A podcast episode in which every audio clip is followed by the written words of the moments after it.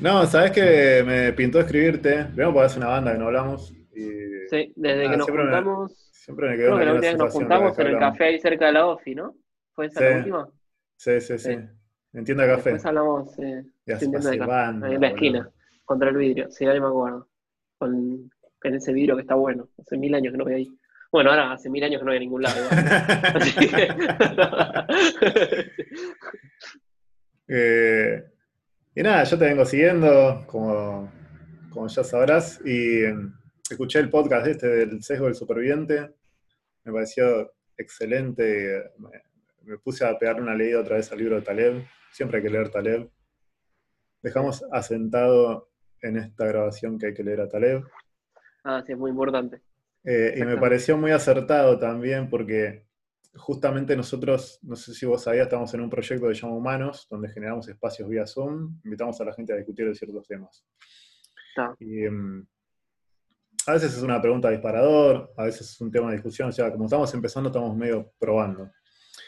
Y planteamos el tema este del sesgo del superviviente. En realidad nosotros lo que queríamos hacer era deconstruir el concepto del éxito y cómo las voces que por lo general escuchamos son aquellos que llegaron. Y no nos preguntamos Claro. mucho por qué llegaron, porque están ahí y creemos todo lo que dicen, prácticamente. Eh, sin, Hmm. sin- sin entender una relación directa entre el resultado y la causalidad de ese resultado, ¿no? Que a veces es la parte como invisible de todo esto. Y ah, se dio una discusión muy copada que derivó Hmm. hacia meritocracia, hacia un montón de lugares que estaba bueno. Sí, Eh, se puede poner súper profundo eso, ¿no? Como empezar a pensar incluso qué es el éxito o cuál es el éxito que se comunica también, ¿no? Cuál es el éxito que se comparte, de qué éxito hablan las personas, pero cuál es el éxito para eso. Nada, un montón de temas. No me quiero ir por las ramas, capaz. Idea. andá por, la- andá por las ramas. O sea, no. Eh, No, por ejemplo, algo que yo pienso mucho últimamente es, o sea, el éxito que se comparte, el éxito que se comparte yo le llamo a el éxito que la gente comparte, ¿no? La nota de, mirá los pibes que hicieron tal cosa, eh, o la nota que sale en la tele o donde fuera. Eh, pero hay mucha gente que es exitosa de otra manera, para ellos mismos hasta se pueden considerar exitosos, pero no sería compartible ese éxito. Capaz que para una persona el éxito es, no sé, voy a decir cualquier cosa, eh, atender bien a sus clientes, tener pocos clientes, pero ser súper, eh, darle un muy buen servicio y tener tiempo para estar con la familia. Digo, capaz que, pa- capaz que ese tipo siendo el más exitoso del mundo, pero nadie lo va a entrevistar. Porque, ¿quién lo va a compartir? ¿Qué sé yo? Pero bueno, eh, Es- sí, es es- interesante. ahí estás dando en un punto que a mí me parece espectacular, porque también creo que esta, hay como una visión estandarizada de qué es el éxito, y siempre está relacionada Eso. más al consumo, tipo al, o al consumo Sí. o digamos una visión capitalista del éxito, ¿no? Porque si vos tenés un Mm. emprendimiento exitoso donde son cinco, eh, Sí. muy probablemente te presten mucha menos atención de que si son 200 y facturan X cantidad de guita. ¿entendés? Sí. Hay como un, un volumen ahí que... Hay un sesgo, hay un sesgo hacia ese lado, o al poder también, ¿no? Como uno de los políticos es como, sí. El tipo que no ganó por, hablando de un poco, un poco de lo que vamos a hablar, me parece, ¿no? El tipo que no ganó por un punto en la elección es Claro. un fracaso. El tipo estuvo un pu- 1%, o sea, no es tan malo. O no, no le fue tan mal, digamos, ¿no? Eh, pero nadie va a hablar de ese tipo. Claro, y también hay, hay algo ahí que, que Mm. creo que por lo general escuchamos las voces de esos que llegaron solamente. Entonces, Totalmente. quizás sí. nos estemos perdiendo toda la riqueza que hay en los que, que podemos, acá, acá puedo poner, poner la variable del azar, que quizás haya alguien que simplemente por azar no llegó a subir ese último escalón y tiene un montón de riqueza para compartir también, pero que queda en la penumbra porque el caso de éxito es otro, eh, que no necesariamente llegó por haber hecho más méritos que esa persona. Y Totalmente. Sí, totalmente. Eh, bueno, es un poco lo que habla. Si querés, nos metemos ya en el tema de. Un poco de- metele. en, el, en el tema de la charla, el tema oficial de la charla, ¿no? Que es A ver, explica qué es el El- sego del superviviente para vos. Yo el otro día el sesgo intenté del explicarlo, me pareció que lo Ok. expliqué bien, pero me parece que vos lo A ver, explicaste vamos a intentarlo. Sí, el sesgo del superviviente es básicamente que lo que se va a ver, eh, lo que se va a compartir, o de lo que se va a hablar es de aquellos que hayan sobrevivido, ¿sí? sobrevivido en un sentido figurado, no estamos hablando de gente que literalmente muere, pero aquello que se destaque o aquello que llega al final, y nunca se va a ver lo que no, lo que no fue o lo que no pasó, y no se van a sacar conclusiones sobre eso. Eh, siempre se va a ver las 10 razones, las cinco, los 5 tips de eh, los 5 hábitos de eh, los directores de empresa altamente exitosos, pero quizá que quizá los directores de empresa a lo que no les fue bien tienen los mismos hábitos, pero nadie los va a entrevistar a los cinco directores de empresas a los que no les fue bien, porque no vas a vender ni una revista. Eh, entonces, tiene que ver un poco con eso, cómo como el sesgo justamente es la palabra que indica que uno tiende eh, más hacia un lado hacia otro. O sea, el sesgo de, o el bias, como se dice en inglés, del sobreviviente es ese. Vos vas a sacar conclusiones basadas en los que sobreviven y no basadas en la totalidad de las personas que están en esa población. Eh, para mí en los emprendimientos en general, viste, es donde se ve súper claro. O sea, como que no sé si te pasa, quizás hablas con emprendedores, por ejemplo, es quizás un par de emprendedores les va bien eh, haciendo, o tienen una característica, no sé, dos emprendedores la pegan en Brasil y todo el mundo está hablando de, no, Brasil la está rompiendo y como, che, pará, ¿cuántos emprendimientos hay en Brasil, viste? O sea, capaz que tenés 10.000 emprendedores intentando en Brasil hacer las cosas bien y a todo le va mal, pero la gente no lo está viendo. La gente solo ve a los dos que les va bien. Eh, yo creo que va un poco por ahí el concepto. Eh, Taleb habla mucho de eso, digamos. Ese es el, sesgo de superviviente. Eh, después tenés. Gracias, Link. Perdón, ¿eh? llegó la comida. Gracias. Mi novia me pasó la, comida caliente. Sí. Gracias. ¿Qué te iba a decir? Eh, y después lo que habla Taleb en ese libro es, en general, es el rol del azar o de la suerte, en general, en los resultados de las cosas y de lo que nunca se habla, ¿no? Como que en general también pensando en, lo que se comparte, ¿no? Entrevista a una persona y ¿qué te llevó a llegar acá? Y es muy poco probable que el tipo te diga, tuve mucha suerte, la verdad, sabes que no hice las cosas muy distinto al resto. No, me tuve suerte. Es difícil que te lo digan. Entonces, ese me parece un concepto interesante. Para te dar la intro. No, me parece que se cruza con otro concepto que también aprendí leyendo a Taleb, que es la falacia narrativa es que cuando vos le preguntás a alguien, esa persona empieza a hacer toda una causalidad hacia atrás, donde simplemente... No quiere que hables de Taleb, se, se mandó. Donde solamente la persona cuando revisa su historia ve todo lo que está en consonancia con ese relato, ¿no? Este relato de que yo soy exitoso, entonces mira, yo empiezo a ver todo eso. Y es una teoría, es una hipótesis que no necesariamente tenga que ver con la realidad.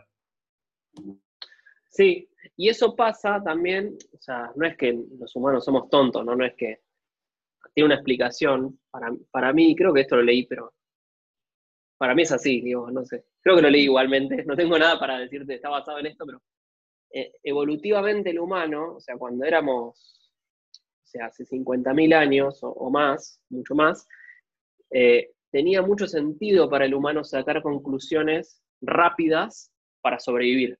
O sea, vos, eh, ponle que estamos en una tribu, ¿no? Vos y yo y un par de más.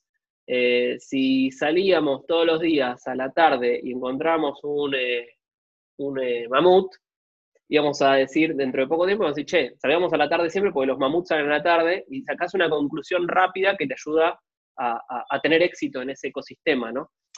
Pero lo que pasó con el humano es que esa misma cabeza que tenemos, que evolucionó a sacar conclusiones rápidas para que le vaya bien la naturaleza, ahora sigue sacando conclusiones rápidas en un sistema súper complejo como es en el que vivimos, donde eh, no tiene sentido sacar conclusiones eh, eh, de ese estilo cuando estás en un sistema complejo, como por ejemplo a nivel de emprendimientos, ¿no? Emprendimientos de nuevo, o sea, ver tres o cuatro veces algo y ya asumir que, todos es, que ese es el patrón que te lleva al éxito es un error. Lo más probable es que haya un montón de randomness, diría, de, de azar atrás de eso y que vos no estés viendo eh, las razones que llevan a ese éxito. Eh, pero, pero el humano no nació, este, o sea, el humano no evolucionó en, en, el mundo que conocemos nosotros. y que se desarrolló en los últimos, no sé, 100 años, que para, para la raza humana no es nada. El humano lleva evolucionando millones de años, o de cientos de miles de años, eh, como, el, Homo sapiens, y, entonces es como que en ese contexto sí tenía sentido sacar conclusiones rápidas, pues si no sacabas conclusiones rápidas no sobrevivías. Te comía el tigre, te comía el... El mamut no te come porque debe ser herbívoro, pero algún otro bicho te come. entonces... Eh, pasa por arriba. te pasan por arriba. Es peor. no sé. ¿Qué te iba a decir? de cierta forma, nuestro, nuestro, cerebro se cableó en un ecosistema muy distinto al de ahora. Y ese, ese cableado que traemos hoy nos engaña. Hoy nos engaña. eso, tal cual. O sea, vos tenés que estudiarle. Es, muy loco cuando vos aprendés un sesgo, que un sesgo es como una forma de interpretar la realidad que es un modelo equivocado, que parte de, de un modelo previo. No sé si después lo puedes explicar mucho mejor. Eh, ah, pero básicamente te surge inconscientemente. Y está muy bueno esto porque una vez que lo ves, es como que ya no podés ver la mismo, las mismas cosas de la misma forma. Hay, una, hay, un, hay un cambio intelectual que a vos te permite como ser consciente de este sesgo y dejar de, ser víctima de él, si se quiere. Sí, y, tenés que empezar a filtrar el ruido también, porque si no te vuelves loco. O sea, tenés tanta información, o sea, te das cuenta que tenés, o sea, el concepto de ruido y de señal, ¿no? Como cuando vos tenés una, una, eh, una onda, esto es un concepto muy de física, ¿no? Pero cuando tenés una onda, por ejemplo, eh, de radio, vos tenés lo que es la señal y lo que es el ruido, ¿no? Y en el mundo en el que vivimos hay muchísimo ruido, más si lees, tipo, el, estás leyendo, estás con Twitter, los medios, los diarios, todo abierto, como que tenés muchísimo ruido y puedes empezar a sacar un montón de conclusiones que son súper erradas por un sesgo. Eh, y la señal es poca. Eso, e, eso lo, menciona mucho Taleb, ¿no? Como que él dice, yo cuando el tipo era, mm, creo que era como corredor de bolsa, una cosa así, y él dice, yo no consumía la información tipo del día o viendo las noticias todo el tiempo porque tenés tanto ruido que te volvés loco y terminás sacando conclusiones que no, son ni mejores ni peores a que si no leyeras eso, pues es puro ruido. ¿no? Está bueno, ese, ese es un concepto bueno de Taleb, el tema del ruido. Che, y es muy raro también de que vos estés hablando de esto porque vos hoy sos como un caso de éxito. A vos te, si querés después, después estaría bueno, te voy a pedir que me cuentes. Dale, si hablamos de eso. Te, voy a pedir que me cuentes tu caso, pero con las reglas del, de la revista que te viene a, a entrevistar. Lo que interesa escuchar a la revista que va a construir este relato de éxito. Contámelo de ese mm. lugar y después si querés contámelo desde el otro enfoque. Dale, sí, sí, lo que vos, digamos, esto vos lo decís porque, lo aclaro para el que nos esté escuchando o viendo, eh, porque hace poco tiempo Sirena, que es la empresa que eh, yo dirijo, fue adquirida por otra empresa, entonces tuvimos bastante visibilidad a partir de eso. Eh, jugando un poco con lo que vos decís, quizás alguien que ve la foto podría decir, no, bueno, esta empresa le fue bien porque tiene un buen equipo, eh, porque tuvieron muy buenos inversores, porque son argentinos y los argentinos tienen mucho empuje y avanzan, eh, no se dan por vencidos. En el mundo, estamos en muchos países. Eh, Exacto. tipo de cosas. Totalmente, eh, súper así, eso es lo que, quizás lo que vende, ¿no? Porque es lindo, el, relato es lindo.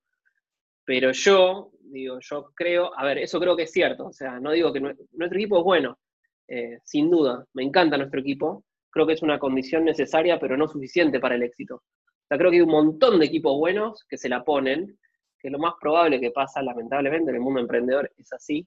Eh, y sí, si tenés un equipo malo, difícilmente llegues a una meta que te plantees. Eh, pero yo no tuve muchísima suerte también. Y te lo digo muchas veces cuando preguntan, che, ¿y qué hiciste bien? O sea, tuve suerte, tuve, pero un montón de cosas que se me ocurren tipo que se tiró la moneda, viste, y cayó del lado correcto.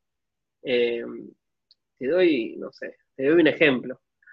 Nosotros, nosotros, nosotros tuvimos una ronda de inversión importante en 2018 y antes de esa ronda de inversión, y los números no nos acompañaban, ¿eh? o sea, estábamos complicados, no, no era que estábamos cerrando muchos clientes, estábamos ahí. Eh, y tuvimos, cerramos un cliente muy grande en México medio azaroso, o sea, medio que tuvimos suerte, como nos metimos en una competencia, ese cliente que es muy grande, armó una competencia de startups, de emprendimientos, que para que le, vendan la idea, éramos como 20, ponele, y nosotros ganamos la competencia. Eh, nosotros nos, esforzamos un montón para ganar la competencia. no, le, quiero desmerecer el, esfuerzo de mi equipo, pero los otros emprendimientos también se esforzaron mucho. Eh, entonces yo creo que tuvimos mucha suerte. ¿Eso a qué llevó? Eso llevó a que tengamos visibilidad en esa presentación donde, donde ganamos el premio. Había inversores en el escenario, en el público, perdón, eh, que los tipos nos vieron en el escenario, de nuevo, con este paradigma del éxito, nos vieron como los ganadores. Para, hay 20 startups ahí y estos son los mejores entonces debe ser bueno, finalmente nos terminamos invirtiendo. Yo muchas veces juego con los chicos, eh, con mis socios, y digo, che, ¿qué pasa si no ganábamos esa competencia? O sea, ¿qué hubiera pasado con nuestra vida? ¿no? ¿Qué pasa si el que estaba atrás nuestro se le sonreía antes al jurado, o lo que sea, y ganaban ellos? Eh, y es muy loco. Y es, contrafáctico. Pero no puedes asegurar que hubiese llegado al mismo resultado. Aunque quizás sí, pero o sea, no lo sabes. La, clave es que no sabes. No sabes no sabes, pero hay un montón de monedas que las ves. O sea, yo digo monedas en el sentido que tiras la moneda y cae caro seca, ¿viste? Y no puede ser mucho. Eh, hay varias monedas así que las vemos y decimos, tipo, tuvimos suerte. Entonces, la suerte es súper importante, darle, digamos, darle la importancia que se merece, me parece. Pero ojo también, porque yo siento que a veces nos cuesta aceptar el azar, porque de cierta forma sentimos que desmerecemos lo que hacemos. Y Hablando de monedas, pero no, no, van aparte, o sea, van juntas. O sea, una no invalida a la otra. Hmm. Totalmente. O sea, porque como, em, como emprendedor, bueno, yo hablo mucho de emprendedores, ¿no? Porque lo que yo, yo estuve los últimos siete años encerrado en mi emprendimiento. Entonces, no tengo mucho, mucho más para hablar quizás en este momento. Pero como emprendedor, eh, lo que yo veo también es eso, bueno, vos vas a tirar la moneda muchas veces, muchas veces te va a salir mal, lo importante es qué haces después también, ¿no? La moneda te salió mal. ¿Volvés a tirar la volvés a intentarlo, volvés a tirar la moneda o decís, no, yo no sirvo para esto?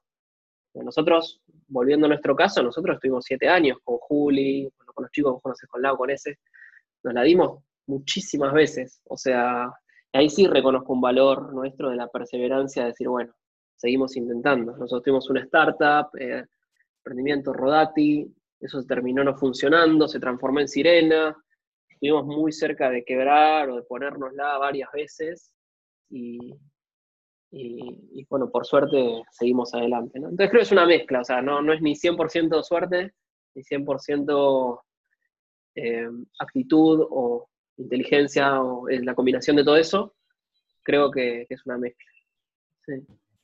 Che, y ahora te buscan mucho para... ¿Qué, te pasa cuando porque está lleno de portales de emprendedores y este tipo de cosas, y imagino que cuando uno tiene un hito así importante como tuvieron ustedes, empiezan a llegar los mails, che, ¿te, querés salir acá? Escribimos sobre este caso. Eh, bueno, esta es la décima tengo un prejuicio, capaz que... No, es un chiste, es un chiste. yo, tengo un prejuicio, quizás con, la, con, este tipo de medios, de que van a buscar escribir tipo, che, Miguel, ¿me decís los 10 pasos para romperla en el mundo de los emprendimientos? ¿Te buscan para eso? ¿Eso pasa? Sí, nos buscaron bastante. Nosotros igual tratamos de tener un perfil bajo, o sea, como que. De hecho, no comunicamos tanto eh, como es. Eh, gracias a la venta. Eh, ahí llegó el agua, así que muchas gracias. llegó un vaso de agua. Gracias, Lin. No ya está como Susana Jiménez, boludo. Mm. No, pará, expliquemos, expliquemos qué pasa. Yo me rompí el brazo y tengo lo tengo operado. Tipo, casi ah, es verdad, boludo. Me he olvidado. Me está cuidando mucho. Me está cuidando mucho Ali. Te caíste el caballo. o sea, te, te, te, sí. el pony sí o sí. Hablando de. Sí, hablando de. fuerte, ¿no? Sí. ya, ya me operaron, todavía no me sacaron los puntos, los tengo acá, mira. Bueno, me puede hacerte el karateca. Estuve entrenando un poquito hoy, ¿eh? ¿Sí? Sí, estuve, estoy pudiendo mover los brazos, tipo, un poquito, pero, pero tranca. Eh, no, che, volviendo a tu pregunta, Mati, eh, o sea, sí, nos buscaron bastante, nosotros igual tratamos de tener un, perfil más, más, bajo, digamos, estamos no compartir tanto, porque sabemos justamente lo, lo, que se genera y no le vemos valor, digamos, nosotros a, perder tiempo en eso. Pero, pero sí, o sea, siempre que, o sea, sí, yo creo que se puede, o sea, nuestra historia igual está buena compartirla porque creo que hay varios aprendizajes, entonces en ese sentido puede agregar valor. Tratamos de no caer en la cosa eh, ¿cómo se dice?, más frívola, viste, de, bueno, contame tu relación con tal persona específica, con tal inversor, porque eso es el pedo, o sea, eso no le suma a nadie. Eh, el chusmerío no nos interesa, digamos. Sí. Che, ¿y qué pasa cuando... Imagino que es difícil cuando, cuando, vos caes ¿no? en esto, cuando vos caes de las variables del azar, de cómo se construye este tipo de cosas. Eh, ¿Cómo haces para balancear eso con el optimismo de alguien, o transmitir el optimismo a alguien que se acerca a vos genuinamente y te dice, mira, yo quiero también armar un emprendimiento? Eh, ¿Cómo haces para no vender el sueño vacío y a la vez eh, no ser pesimista también? Sí. O sea, si entiendo lo que decís. A ver, creo que es bueno que la persona sea realista de, de las chances de conseguir lo que se propone, ¿no? Depende mucho el estilo de emprendimiento que vos quieras hacer. Por ejemplo, si vos querés hacer un emprendimiento más eh, a los Silicon Valley, vamos a poner, no puedo levantar mucho este brazo, a los Silicon Valley, eh, las chances que, a los Silicon Valley, ¿qué me refiero? O sea, que una empresa internacional que tenga cientos de miles o millones de clientes, que facture tanto, eso tiene una chance de éxito muy baja, ¿viste? Entonces creo que está bueno que lo sepas y que también entiendas que no, no es una receta única. Vos vas a hacer otro tipo de emprendimiento en el otro extremo de la, de la línea, digamos, que puede ser algo súper eh, tuyo, donde vos trabajes solo, digamos, eh, y, donde no te interesa esas mismas cosas, sino que lo que te interesa capaz que es depender de vos mismo, eh, tener cierto nivel de vida, tener cierta cantidad de tiempo para pasar con la gente o hacer la actividad que te interese. Y eso está en la otra escala de los emprendimientos, digamos. Y yo creo que eso tiene muchísimas más chances de éxito porque depende 100% de vos eh, y podés cambiar más rápido. Y bueno, eh, y al no haber un mercado tan grande, tampoco es que todo el mundo está haciendo lo mismo entonces no tenés tanta competencia. Entonces, sí, te diría que, es el caso de la gran mayoría de la gente que yo conozco.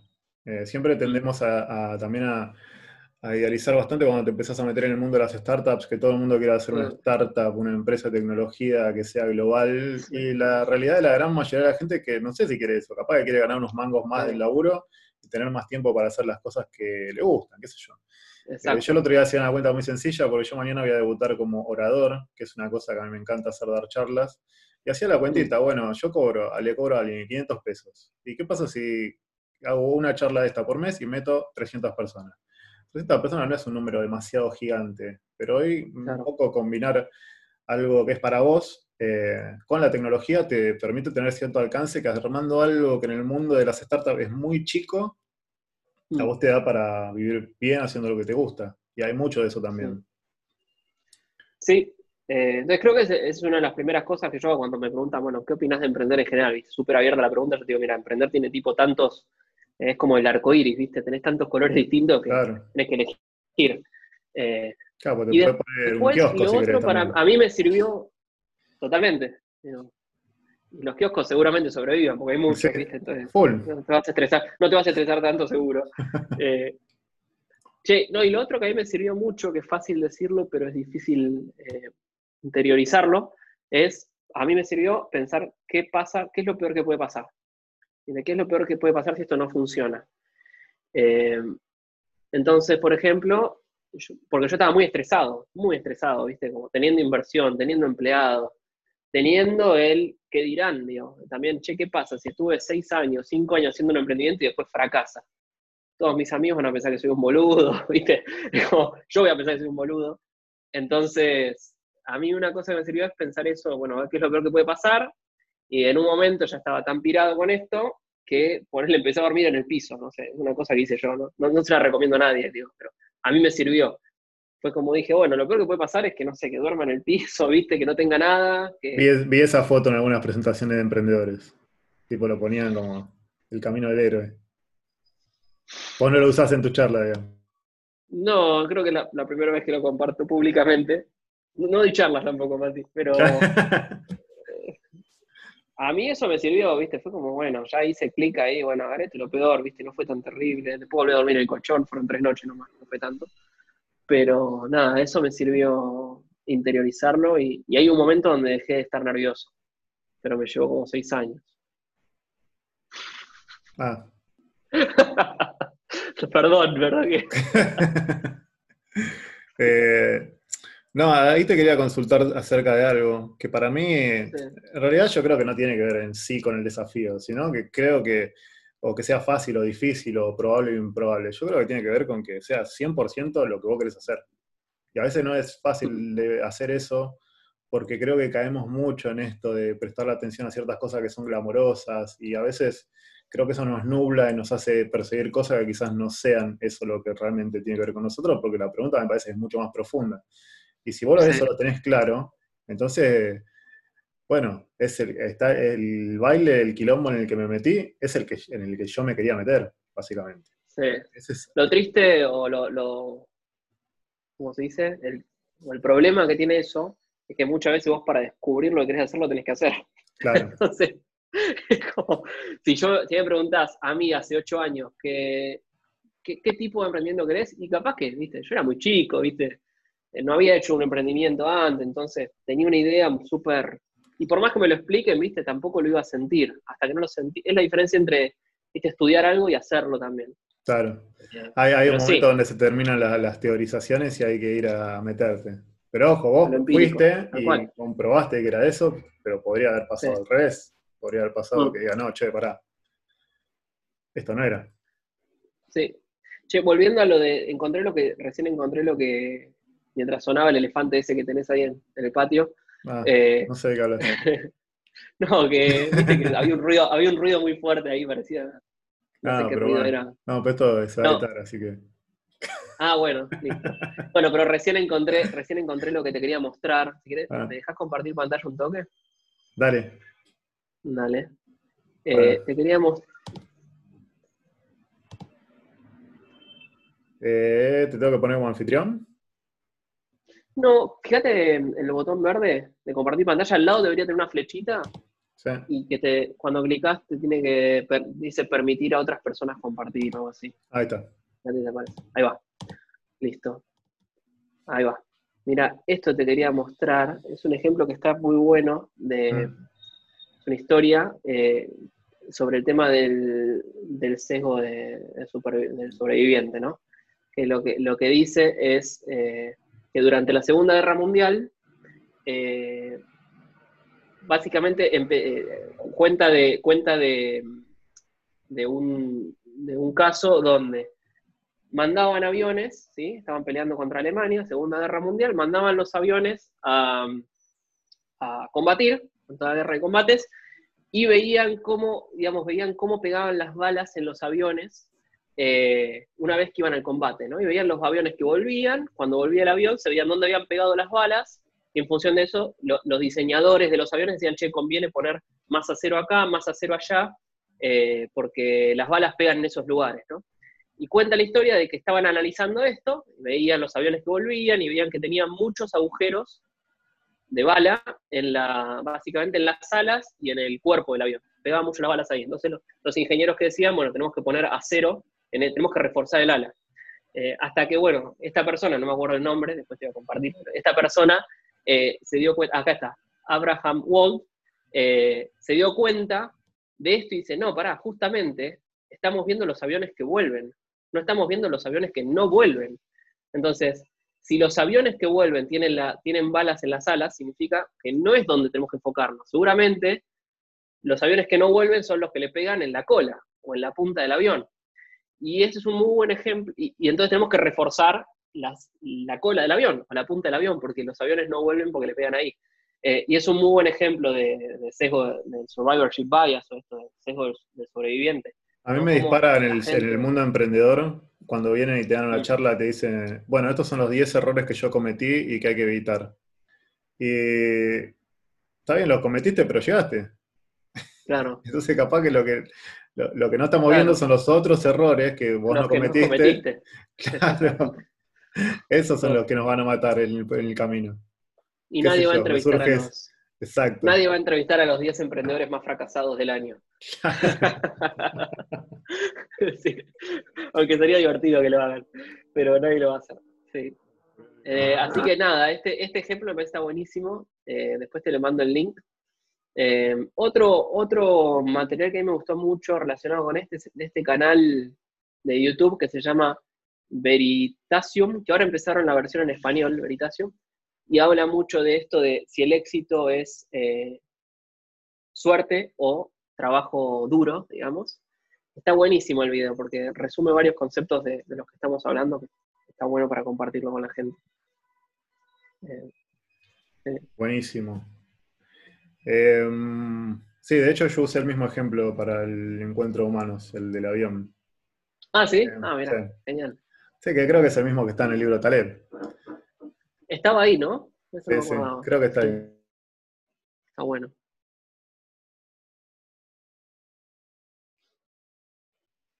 Están tirando abajo la casa, boludo. Ah.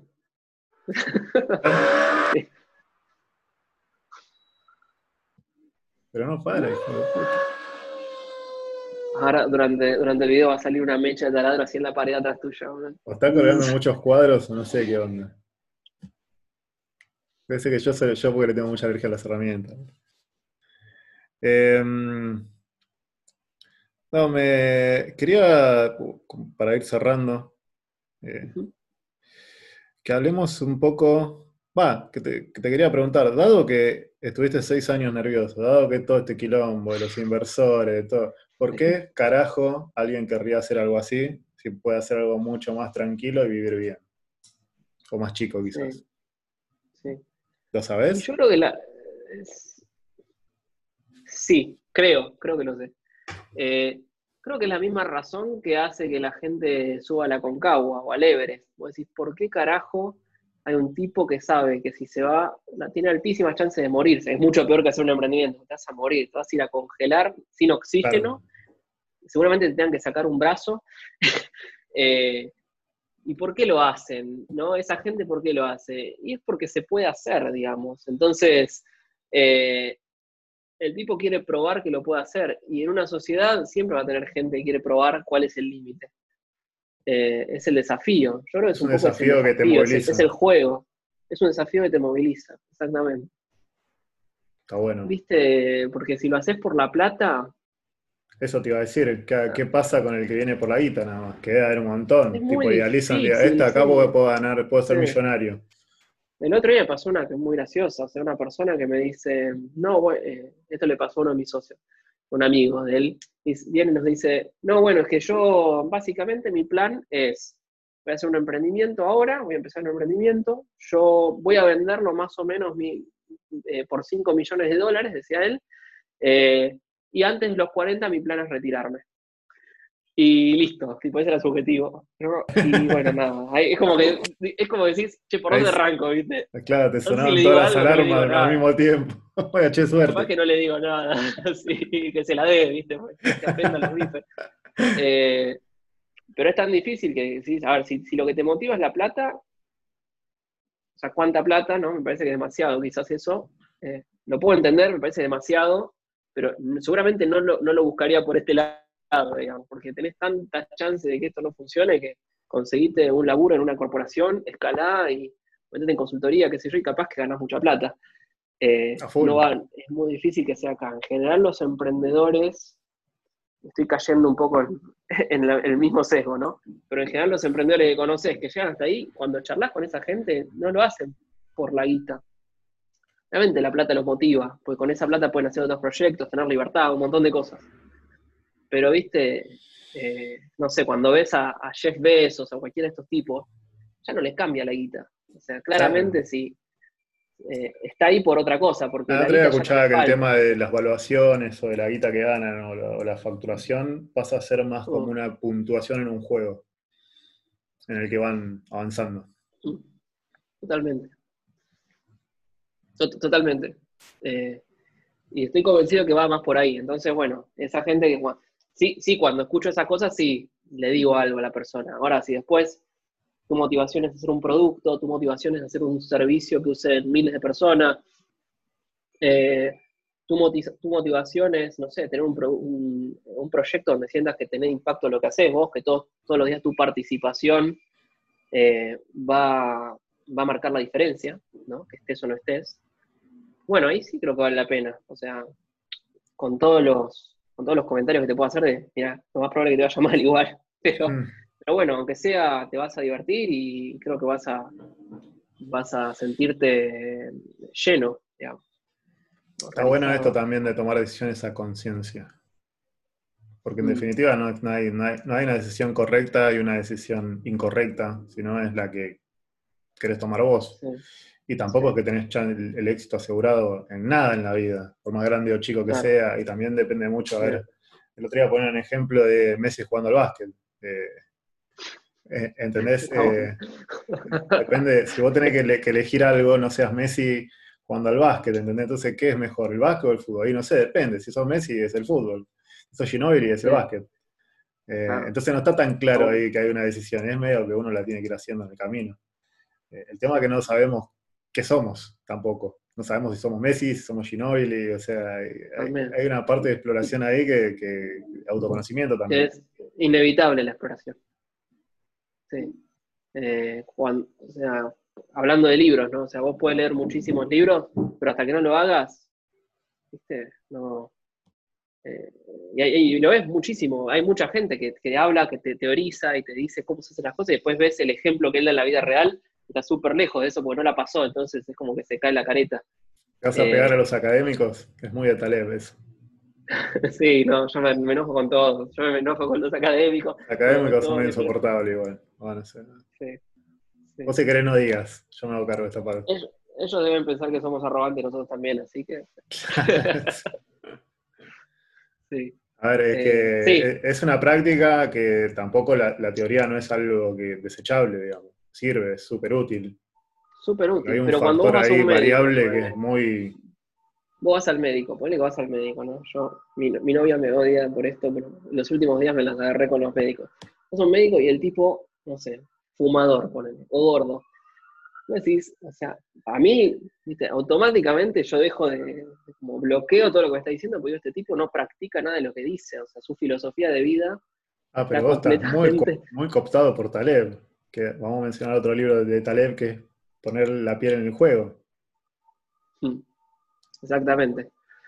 Tener, sí, tener la piel en el juego. no había pensado en la traducción. Sí, es eso, es eso, es, es, eh, es hacer lo que decís, digamos. O sea, eh, entonces, bueno, últimamente me peleé con los médicos, porque los tengo, ahora que me rompí el brazo, estoy hablando con muchos médicos, pero, pero sí, eh, pasa mucho en la sociedad, pasa un montón, pasa muchísimo la gente que entrevista en los programas, ¿no? Tipos que te hablan, no, la economía va a hacer esto, aquello, decís, pero flaco, primero, ¿por qué, ¿por qué decís eso?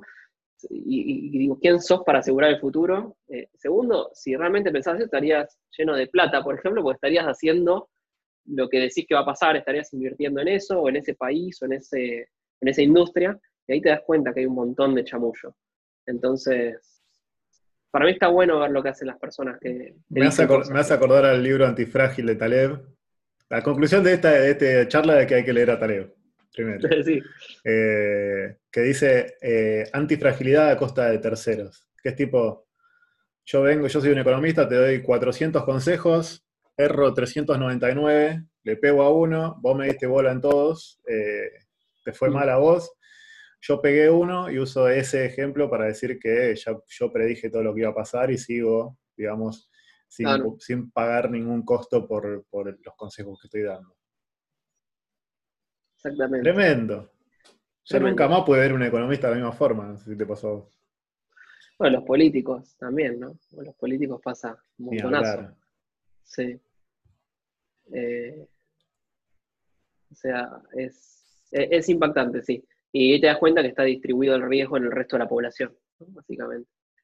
Eh, ahora pasó mucho con, la pandemia, viste, con las aerolíneas, por ejemplo, eh, que fueron eh, salvadas por el gobierno estadounidense. Hubo mucho debate por eso, mucho como, che, ¿cómo, estás, o sea, estás exteriorizando todo el riesgo de, la, de, este tipo, de, este director de la empresa de aerolínea o este banco que iba a quebrar y distribuyéndolo en la sociedad. Y esa persona, eh, por el azar de haber estado ahí, sigue, digamos, o, de tener esa posición en una corporación, está aislada del, del riesgo que tendría un kiosquero, digo, porque el kiosquero no lo va a salvar el gobierno. El no, hay, salvatajes como los bancos en su momento. No hay salvatajes. Eh, así que sí, sí, nos solemos pelear ahí con, los académicos y con toda esa gente. siguiendo las palabras de, de, Taleb para variar, serían los, los trajes vacíos, ¿no? Como tenés un traje que habla, es eso el chabón. Hay un ejemplo de Taleb que dice que les enseñan a las águilas a volar en una clase. Es excelente. Eh, igual yo te digo, un poco me reconcilié con eso en este sentido. A veces el que hace no es el que mejor te enseña. Yo prefiero escuchar a, Bielsa antes que escuchar a Maradona. Y Maradona fue mil veces mejor jugador que Bielsa. Eh, entonces hay algo ahí también de la persona que puede interpretar marcos teóricos y los puede explicar bien, no sé, hay una cosa ahí que me parece que está buena. Sí, sí, sí, es cierto, no, sin duda, no, obvio. Súper alineado, la teoría me parece importantísima, ¿no? Como tampoco hay que caer en el fanatismo de decir, bueno, es toda experiencia y para eso no leas libros, eh, no, no hables con gente, eh, y la verdad es que haciendo eso te vas a ahorrar un montón de palos con la pared porque hay un montón de gente. Este es un podcast bien de eh, barrio, acá si no te ladra el perro, ¿viste? te taladra en la cabeza. Tenés el taladro atrás. Che, em, nada, así que sí, la combinación, para mí está bueno ahí pensar en la combinación de las cosas. la experiencia y la, y la teoría. Último tema. Eh, háblame de privilegios. ¿Cómo mm. juegan los privilegios cuando uno quiere eh, hacer algo como lo que hiciste vos? O incluso a veces emprender, creo que es un privilegio. es increíble cómo muchas cosas que uno en algún momento las empieza a ver como básicas. No sé, el otro día había una estadística que como el 60% de la gente no tiene conectividad a Internet. dije, mierda, ya tener una conexión a mm. Internet es medio un privilegio en este país. Entonces, ¿cómo, ¿Cómo juega eso? ¿no? Sobre todo en tener la... yo, digo que hay un privilegio, un privilegio máximo, que es eh, tener eh, el privilegio, valga la redundancia, de poder elegir lo que uno quiere hacer. O sea, de poder realmente decir, bueno, yo quiero hacer esto. ¿Cómo, cómo te llevas con yo, eso? Yo elijo, yo entiendo lo que quiero hacer y yo elijo hacerlo. Eh, y lo otro no lo quiero hacer porque no quiero.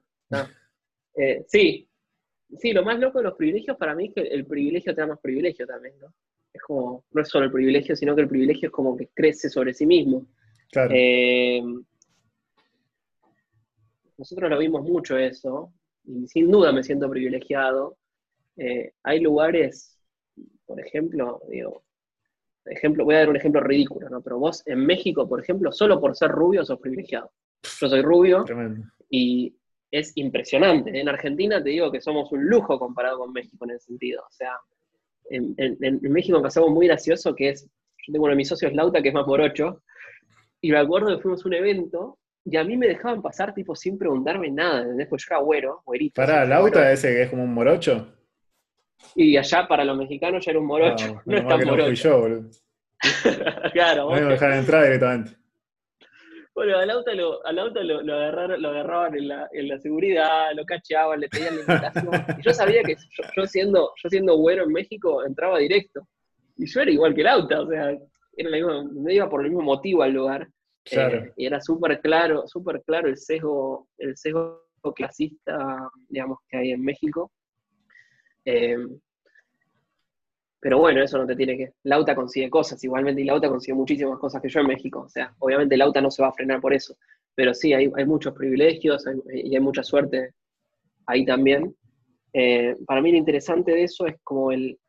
En inglés le dicen el success to successful, ¿no? El éxito al exitoso. O sea, es un paradigma, es un arquetipo, creo que se dice, en dinámica de sistemas donde una persona, por tener éxito, se asegura tener más éxito en el futuro y cada vez ese éxito se va componiendo. Entonces, por ejemplo, el alumno, siempre el ejemplo que te dan es, tenés alumnos en una clase y el alumno que es bueno, la profesora lo va a querer más, lo va a tratar mejor y seguramente saque mejores notas. Entonces la profesora que viene al año siguiente también lo va a querer ese alumno y entras en un, en un, eh, en un círculo reforzador donde esa persona cada vez tiene más éxito y al principio capaz que no eran tan La profecía autocumplida. Sí. Entonces los privilegios son fundamentales, digamos, son claves, digamos. Claro, para, pero, bueno, explica, un poco, eh, si, capaz que tenés un buen ejemplo, eh, ¿qué significa componer algo? O esto que, que, viene del interés compuesto, que está buenísimo cuando es sobre las acciones, qué tipo, Eh, por ejemplo, yo quiero armar una red de contacto. Bueno, te conozco a vos, conozco a tres personas más. Eso me presenta a tres personas más y cada vez como que la cosa va creciendo como exponencialmente. Eso también se, puede, se puede aplicar a acciones concretas. Exacto. Eh, el componer es como que se va acumulando, pero no solo se acumula, sino que además lo que, lo que tenías también crece. Claro. Entonces, una, una tasa de interés hace que, el dinero que dejes en un banco pueda crecer muchísimo si estás dispuesto a esperar, ¿no? Eh, yo eso lo veo, ese, el éxito, el exitoso en los emprendimientos es, pero marcadísimo. Eh, es algo que hablé mucho con mis socios, siempre lo hablamos desde el principio, es como, miren chicos, es un juego donde el que tenga éxito va a tener más éxito, entonces tenés que ir aprovechando eso también. Entonces ahí sí tiene un poco de sentido tener visibilidad. O sea, eh, vos sabés que, por ejemplo. ¿Vos, decís que los emprendedores venden una imagen de éxito para ser más exitosos? No. un poco, un poco sí. un poco sí, porque tenés. Si, si vos dependés del otro lado de una persona que piensa así, tenés que aprovecharlo. Ese es el tema. Entonces, a mí me pasa, por ejemplo, esto de. Yo lo vi, lo vi marcadísimo en toda mi carrera como emprendedor, ¿eh? Como que vas primero a una reunión con un inversor, poner el local, y vos nunca hiciste nada. Entonces, el tipo con criterio, viste, duda de vos, y, capaz que no te da pelota. Ahora, en el momento de conseguiste esa inversión con ese inversor local, automáticamente ya estás un escalón más arriba que el resto. Entonces, si vos lo aprovechás y se lo mostrás a otros, puedes conseguir como pasar al siguiente nivel. Y capaz que vas a una reunión con un inversor en Brasil y te dan pelota, te abre la puerta, aunque sea. Y así puedes, si vas aprovechando eso y si lo entendés como, si entendés que una cosa está enganchada a la otra, y no la cagás, ¿no? En el medio, o sea, no, te mandas ninguna macana, puedes ir componiendo tu valor. Eh, valor, entre comillas, digamos, ¿no? Tu valor a los ojos de, ese tipo de personas. Tu percepción de valor. Vos seguís siendo el mismo en el fondo. Claro. Eh, el mago de Oz. Hay algunos que, que, se van de mambo igual con este tema, me parece. Hay gente que se va de mambo. Pero eso yo lo vi muchísimo, boludo. En Silicon Valley es impresionante. En Estados Unidos, ¿viste? Yo, el año pasado estuve un año viviendo en Silicon Valley más o menos. Aprendí mucho de esto y te das cuenta que el éxito al exitoso es todo allá, boludo. O sea, como que ya dicen, bueno, no, esta persona fue a tal universidad, eh, pasó por tal programa de aceleración, qué sé yo, y es como que ya le dan pelota. Y decís, para, yo hablé con el pibe, y yo sé que no es tan brillante. Y decís, ¿por qué le dan pelota? No, porque ya pasó por ahí, entonces está validada esa persona. ¿Vos decís que la mucha gente que se hace rica no es inteligente? sí. Te sorprendería, Mati. Te juro que he hablado con cada, tipo, como decís, ¿cómo hizo este tipo para llegar acá? Sí, no, en realidad es retórica la pregunta porque yo eso ya lo sé, pero eh, hoy se, piensa que, es, que, hay una correlación entre esas dos variables y Capaz que la haya, ah, digo. Hay algunas veces, pero no siempre. Puedes encontrarte cada personaje en reuniones. Yo me he encontrado cada uno, me encontré. ¿Cómo llegó este acá? ¿Cómo? No estoy hablando ni de inteligencia, ¿entendés? Estoy hablando de. de mínima. Sí, boludo. O sea, yo, por ejemplo, no voy a decir nombres, ¿no? Porque no, no, no, no suma, pero tuve una reunión con Lauta, nos pasó una que tuvimos una reunión con un empresario de Argentina. Eh, le estábamos presentando básicamente le estamos mostrando el producto, le estamos diciendo, mira, tenemos este problema, este otro, nos gustaría que nos ayuden a, mejorar en esto. El tipo dice, para, para, para. Mandalo a llamar a Raúl, que tiene que estar acá. ¿Quién es Raúl? Raúl era un vendedor. Raúl. era un vendedor de, ese punto de venta donde estábamos, en una concesionaria de autos en esa época, estábamos muy metidos en esa. Eh, y le dice, lo deja parado delante nuestro, en medio de un salón, ¿viste? una mesa larga, mesa larga, nosotros ahí, viste, Caripea, Lucas está diciendo, ¿quién es este chabón? Y el tipo diciendo, che, Raúl, lo deja parado Raúl. Raúl, eh, contale a los chicos cuáles son las, qué es lo que tienen que mejorar el producto. Tipo con un miedo, Raúl, viste, no sabía. Si, si digo lo que pienso está bien, está mal, viste, me echan, ¿qué pasó? Y Raúl no decía nada, estaba re nervioso. Y el tipo le decía, pero Raúl, decile a los chicos qué tienen que hacer en el producto, ¿viste? y nosotros, viste, re incómodos, ¿viste? no sabíamos qué hacer, si, dar un abrazo a Raúl, no sé. Y el tipo dice, Hay que hablar con Raúl. ¿te das cuenta? Le das una oportunidad a este tipo a que se destaque y mira lo que hace. ¿Sabes qué? Andate. Y lo echa. Hijo tipo, lo saca de la... Y nosotros, y nosotros, juro, primero momento re incómodo, viste, que no sabes qué hacer. Eh, y después vos decís, reflexionás y decís, ¿cómo un tipo así puede llegar a armar algo, lo que sea? Eh, y el tipo tenía, qué sé yo, no, no eres un gran empresario, tenía algunos puntos de venta, pero bueno, así como ese tuvimos un montón, que decís, ahí te das cuenta que hay mucho azar, o que quizá, no sé, uno valora ciertas cosas que no son tan importantes. Hay un poco que también hablábamos, es que no hace falta ser buena persona para ser exitoso. Puede llegar siendo una porquería, básicamente. Eso, eso sucede, me parece que es más que evidente. Eh, eso sucede. O inteligente, ¿no? Hay gente con la que hablas en, también en las reuniones y decís, para este tipo me está diciendo una burrada, que no se lo puede decir, pero me está diciendo una burrada terrible, y decís, ¿cómo hizo este tipo para llegar acá? No cierra nada, ¿viste? Yo tuve, un, eh, desencanto con la gente con títulos universitarios cuando todavía no conocía a mucha gente con títulos universitarios que idealizaba un montón mm. la inteligencia y después de repente fue tipo leerlo en redes alguno y decir, ¿qué? Mm. Como que no, no me, me, cortocircuitaba el cerebro porque yo partía de una premisa de que esta gente que tiene un título debe ser súper inteligente. Y quizás en lo suyo sí, pero en cosas de más sentido común era cualquiera. Sí. así que bueno, hay, mucho azar. moraleja, hay mucho azar en el mundo. Eh, y hay que sacar menos conclusiones y estar más dispuestos a, convivir con, ese caos, digamos. Sí. me parece que, ah, tomando esto, yo creo que puede tener una interpretación pesimista, pero en realidad creo que no. Creo que mientras más desidealicemos los procesos, me parece que es mucho mejor, porque una cosa es ser, hacerte el optimista ignorando todo lo que te puede llegar a pasar y otra cosa es ser optimista cuando aceptás, ¿no? Tipo, me voy a subir al ring a pelearme con Mayweather y no, una cosa que voy a decir, no, no me va a pegar. Y otra cosa que decir, bueno, este tipo me va a caer trompada, pero yo pienso que estoy preparado para, por lo menos aguantarlo. que el hisopado. Porque si, porque si vos vas a cagarte a palo pensando que el chabón no te va a hacer nada, vas a cobrar como, como para tres peleas. Me parece que tiene que ver con eso. Eh, que en definitiva, yo una vuelta se lo escuché a Pablo Simón que dijo una vez eh, que esto no se trata de tomar la decisión correcta o no, o sea, es simplemente tomar conciencia de dónde uno se está metiendo, que sea lo que uno realmente quiere, quiere hacer y aceptar en definitiva las consecuencias de las decisiones que uno toma. Eh, ni mal ni bien, ni más lindo ni más feo, es el, camino que uno elige. Sí, está bueno. Interesante, linda charla, ¿eh? Bueno, Miguel, te dejo almorzar. Dale. ¿Es el almuerzo? que es? ¿Una merienda? Merendar, bueno, sí. Una tarta con la mitad del almuerzo de mi novia y la mitad del mío. Sí, sí, se me pasó, tuve muchas reuniones hoy. Ah, sí, boludo. Bueno, va. Eh, gracias por el tiempito este. Siempre es un placer hablar con vos.